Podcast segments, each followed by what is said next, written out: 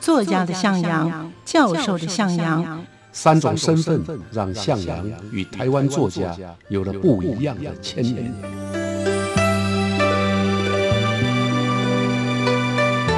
听向阳与徐凡谈他的作家朋友们在写作这条路上，生命与创作如何交织出最灿烂的光芒。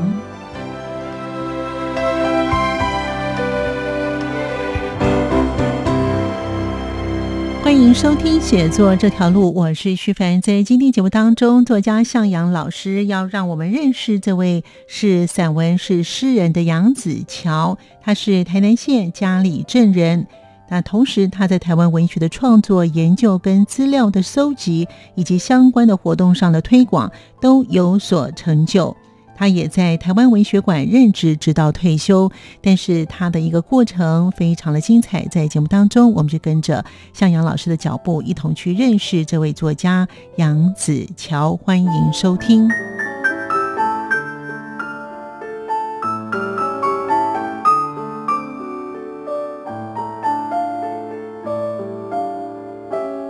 为台湾文学奋力的诗人杨子乔。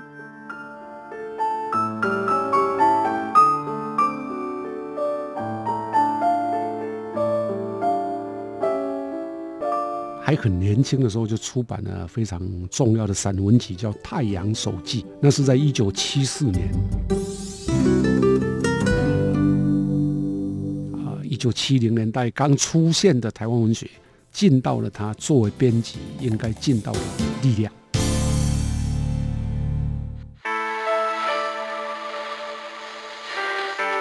往日情怀，文学留声机。欢迎收听写作这条路，我是徐帆，我是向阳。今天的向阳老师呢，要让我们认识呢，是为台湾文学奋力的诗人杨子乔。其实之前我们有提过他的名字，但是我们今天呢，要专门来认识这位作家杨子乔老师。杨子乔是你的好朋友，呃，也是我的同事啊，在《智利晚报》的同事哦。但他出名比我早。那他是台南人，嗯，他在一九七零年代的台湾呢，还很年轻的时候就出版了非常重要的散文集，叫《太阳手记》，嗯，那是在一九七四年，由当时一个出版社叫水芙蓉，嗯，那出版后当然非常畅销。我那时候读大二啊，他虽然他他多不了我几岁啊，嗯，可是呢，呃，因为这本散散文集啊很有名啊，所以我碰读他的散文呢。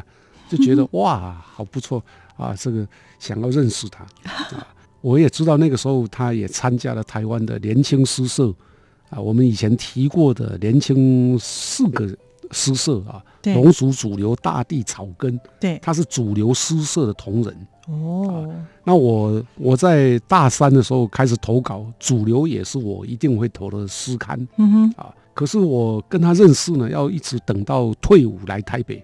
嗯啊，在海山卡片公司，台北那个时候罗斯福路有一一家专门卖卡片的公司，叫海山卡片公司。上班的时候啊，那我们那个年代年轻的诗人会互相吹来吹去，互相找来找去啊。真的？对啊，我我记得那个年代，只要啊我们写诗，我可以从台北一路到高雄啊，都可以住那些诗人的家里。哦，真的啊？那个年代很淳朴，到处都有写诗的朋友。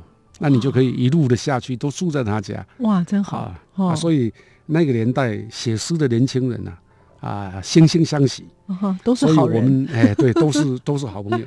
所以我们就这样就认识了。那那个时候的杨子乔呢，是在台湾当时最大的出版社，文学出版社里面最大的，叫远景出版社。哦，沈登恩所创办的出版公司，担任主编。嗯哼，啊，所以他影响力也蛮大的，因为那个年代。一九七零年代，我们在上个礼拜提到高信江，对，他鼓吹台湾的乡土文学。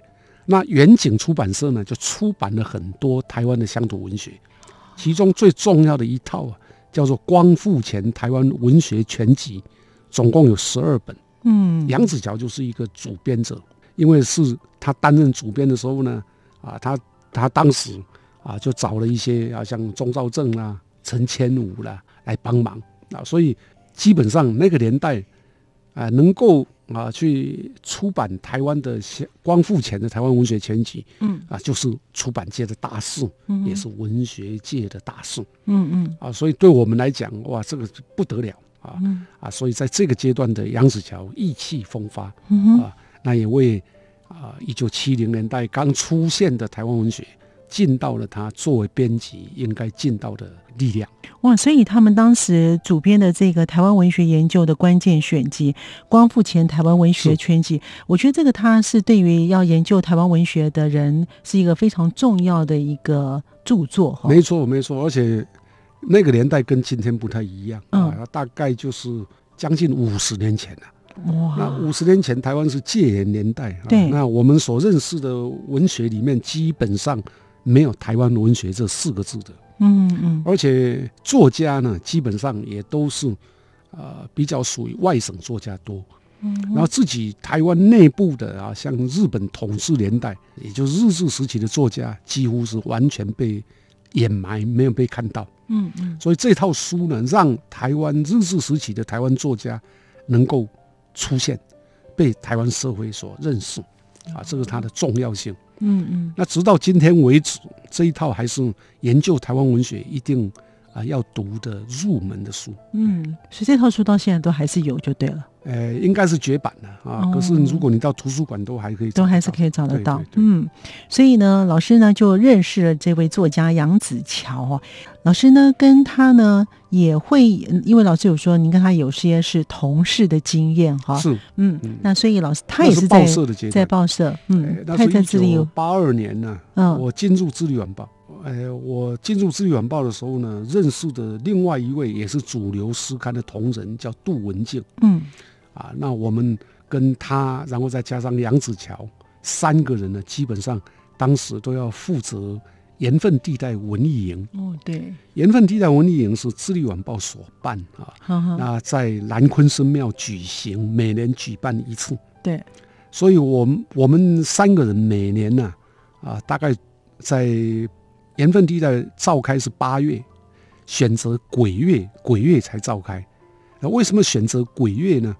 因为南昆生庙呢，在鬼月的那一个月里面呢，没有香客。啊，所以就我我们这些文人不怕鬼啊，就可以住到那边去。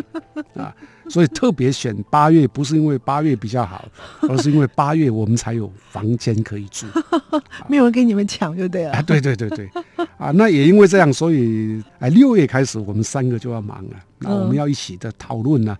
到底我们要邀请哪些作家到盐分地带去演讲？嗯，然后要排课表啊。我大概一开头是四天，后来变成三天。那，不管三天或者四天，你每天都要课表。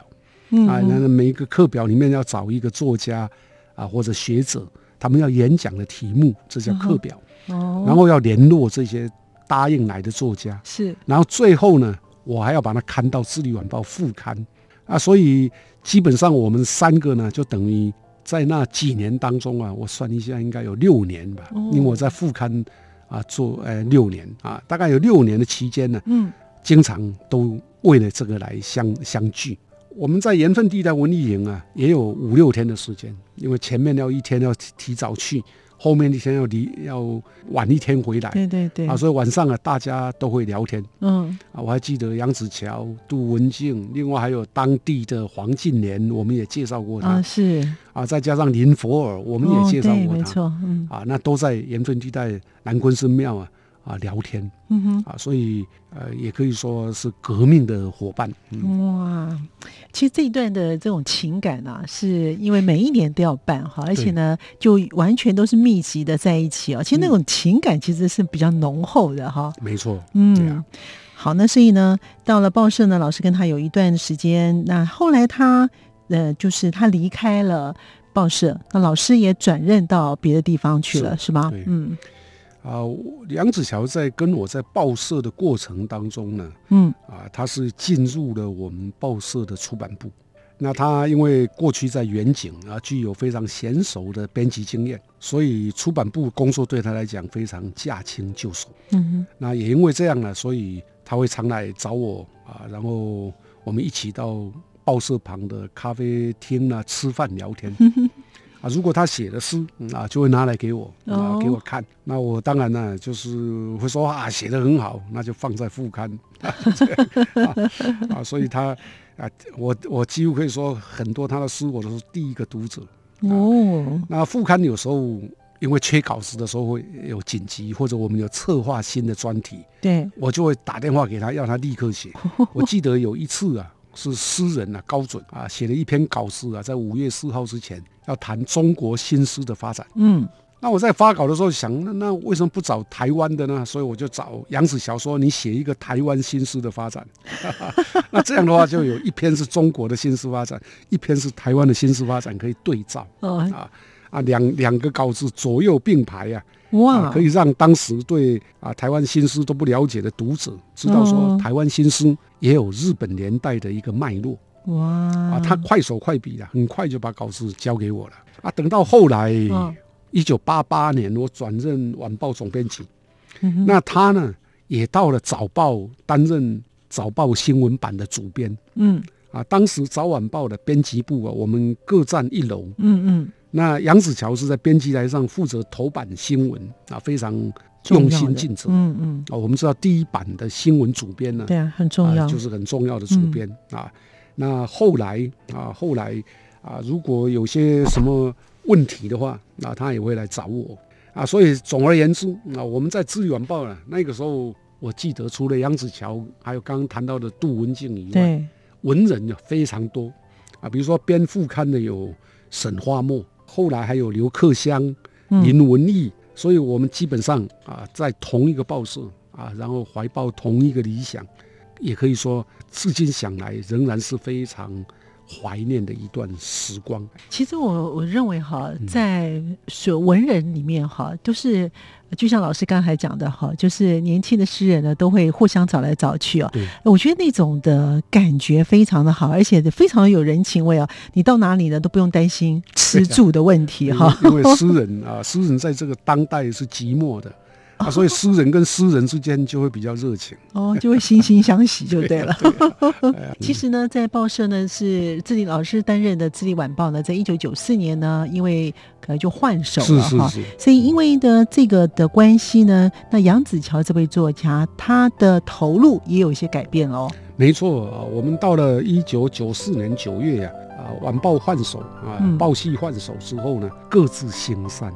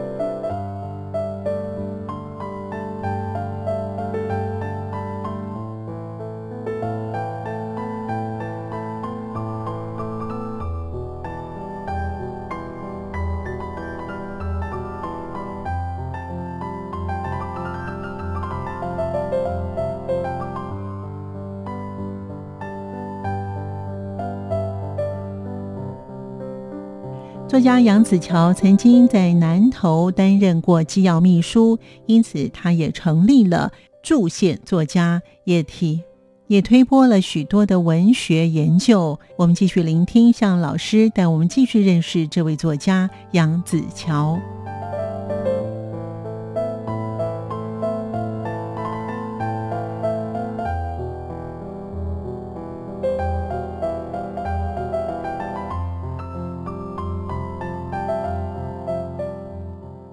当时鼓励他写诗，好，我认为呢，以他来讲啊，他是台湾希腊雅族文学呀的最早的写作者。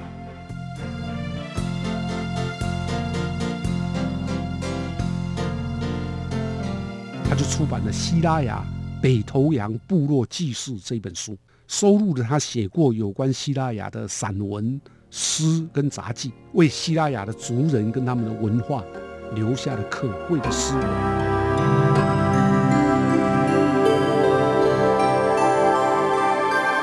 那他自己也认为他是希腊雅人啊，所以他就写了相当多的啊，其中最有名的诗呢叫做《希拉雅族悲歌》，另外有一首叫《向阿利族祷告》。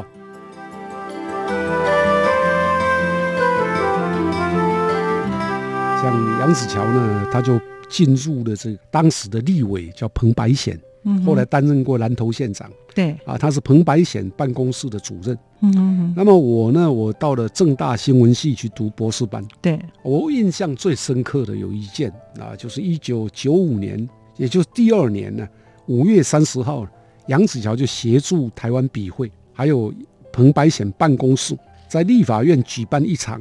大学文学院应该设台湾文学系的公听会。哦，啊，这是今天呢台湾文学系呀，啊，在台湾的大学里面开始可以看到的最早的一场讯息。也就是说，他是吹了吹了一个，呃，不是熄灯号哦，而是一个号角，号角。嗯，啊，叫醒了台湾文学系。嗯哼，啊，那彭白贤呢，和当时的台湾笔会会长叫李奎贤。啊，他们两个共同主持，那正式的向台湾的政府还有社会要求，我们的大学应该广设台湾文学系。嗯啊，所以影响非常深远。是啊，当时杨子乔也找我说啊，向阳，你能不能写一篇文章来呼应？所以我在六月初啊啊的黑白新闻周刊，那个是当时党外一本杂志。嗯，就发表了一篇专栏，叫做《哀哉没有台湾文学系的大学》，然后又在《智利晚报》的专栏发表了一篇正是台湾主体性丧失的深层危机。再加上我在晚报有社论，早报也有社论，总共写了四篇。哇，所以 啊啊，对杨子尧来讲，应该应该是可以交代了。到了二零一一年，是过了很久了啊。杨子尧有一天说。跟我说，他想要编一本台湾文学系所诞生的书哦啊，那二零一一年就有高雄的春晖出版社推出，嗯哼啊，我回想啊，一九九五年啊这一场当时为台湾文学社系而打仗的日子，我必须说了，杨子乔当年的推动啊，其实功不可没。所以呢，其实。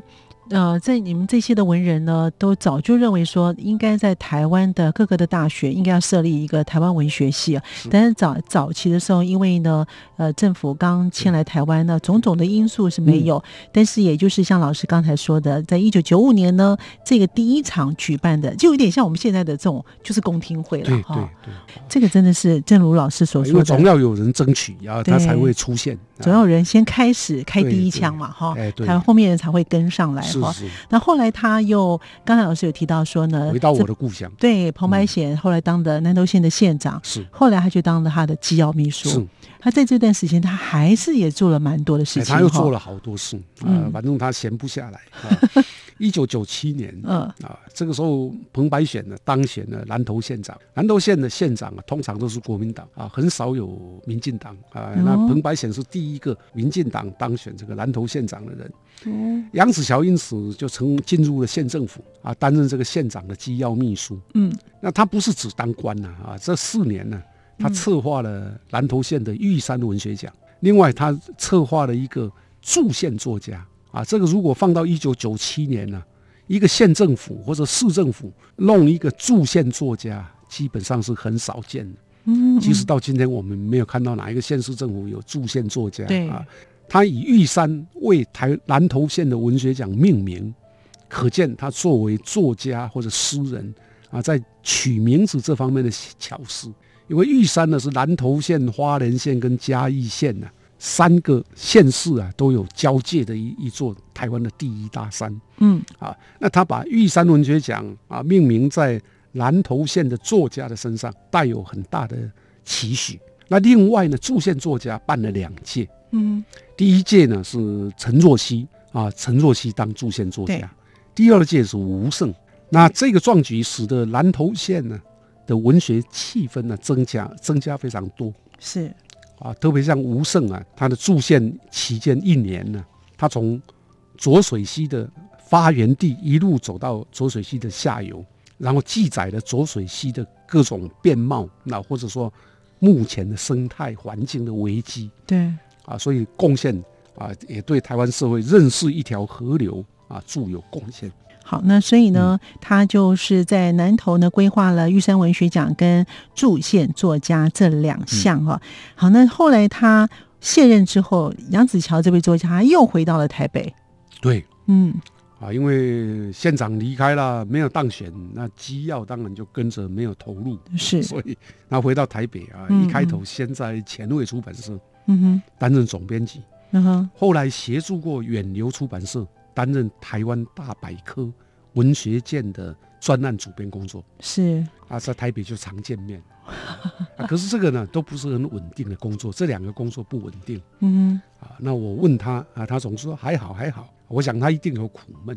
嗯哼，幸好到了两千零九年，台湾文学馆的馆长啊，那时候叫曾邦正啊，就邀请他进入台湾馆担任助理研究员。嗯，一直到他退休是。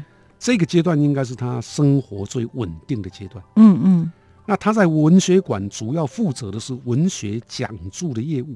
嗯哼，所以我每次啊到文学馆啊，他就会来看我，然后我们就喝咖啡。我当时鼓励他写诗啊，我认为呢，以他来讲啊，他是台湾希拉雅族文学呀的最早的写作者，而希拉雅啊是台湾的平埔族里面最大的族啊，所以如果啊，他能够出版有关希拉雅的诗跟文，那就代表台湾的原住民的文学啊的一条的一个重要的部分被补齐了。嗯，果然呢，到两千零一十一年，他就出版了《希拉雅北头洋部落记事》这本书，收录了他写过有关希拉雅的散文、诗跟杂记。嗯哼，啊，为希拉雅的族人跟他们的文化留下了可贵的诗文。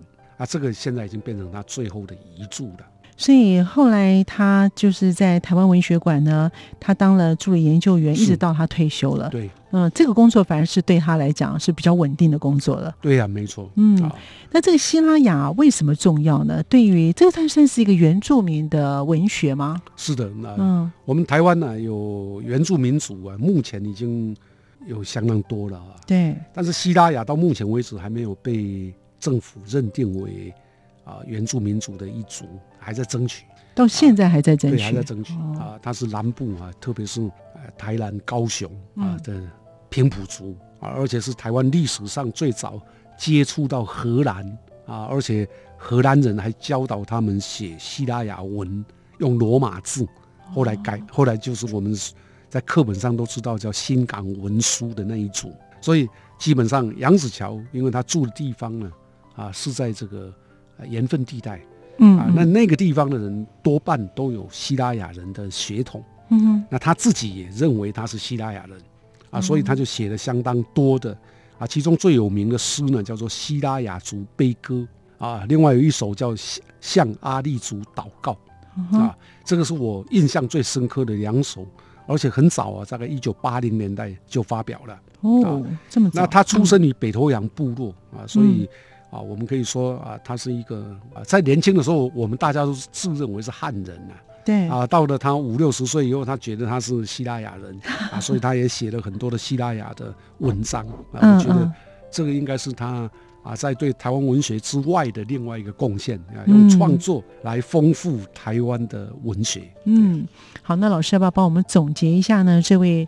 这位为台湾文学奋力的诗人杨子乔呢？是啊，我想啊，杨子乔的一生啊啊，呃，年轻的时候出道很早，那以诗跟散文啊出名啊，但是后来呢，在工作上呢，或者说啊，在他的人生的旅途上，并不是很顺遂。嗯，但尽管如此，他还是尽他可能的为台湾文学做事，其中最重大的当然就是啊，一九七零年代编的。光复前台湾文学选集，对啊，以及啊后来在彭白显担任立委的时候推动的台湾文学系的社系的这个运动，还有在在国家文学馆在台湾文学馆推动台湾文学的鼓励啊的奖励史啊以及业务，这等等啊，可以说啊都让他在他不太顺遂的人生当中，还是开出了一些啊，我们今天可以感念的花果。嗯嗯，那他为台湾文学重建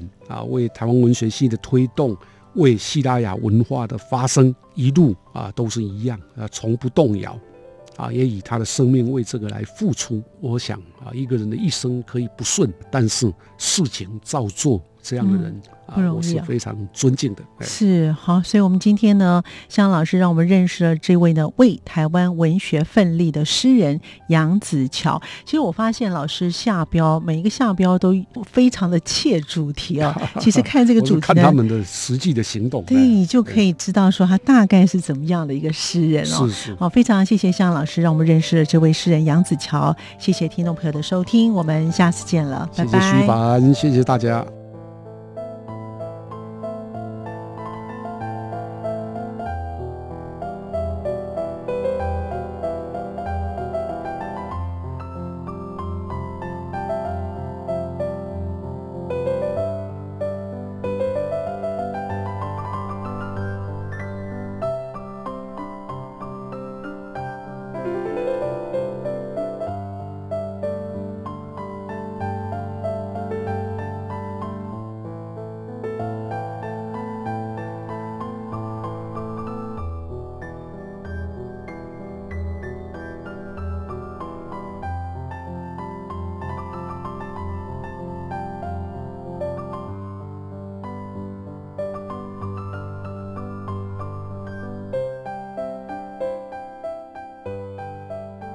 感谢您的收听，我们下次见。